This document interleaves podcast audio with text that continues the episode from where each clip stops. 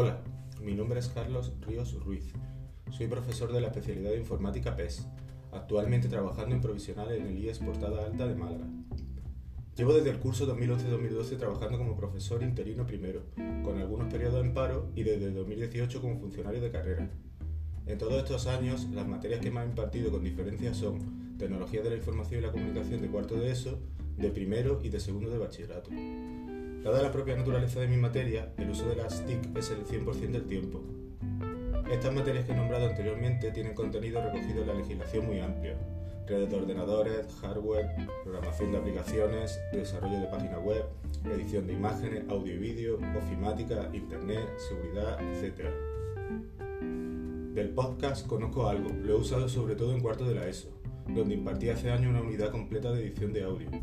La herramienta para retoque era Audacity, usábamos algún servicio gratuito de podcast para alojar los resultados.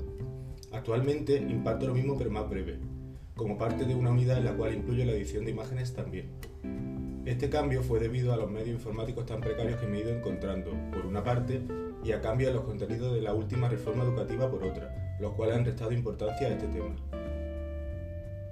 El podcast me parece una gran herramienta, suele motivar al alumnado y es ideal para trabajar múltiples destrezas, como la comunicación oral, pero como la ventaja sobre la exposición tradicional de poder hacerlo de forma más íntima y pudiendo realizar varios intentos para mejorar y pulir el resultado. En mi caso la finalidad es puramente tecnológica, debido a mi materia de TIC que es casi totalmente procedimental.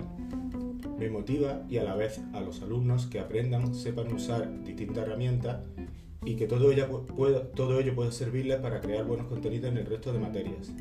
Principalmente, como he dicho, lo usaría para cuarto de eso, pero seguramente empiezo a integrarlo a partir de ahora en segundo de bachillerato, curso que también tiene unos contenidos muy propicios para ello, ya que hay dos unidades completas sobre publicación de contenido web, siendo el tema del audio en la web parte de ellas.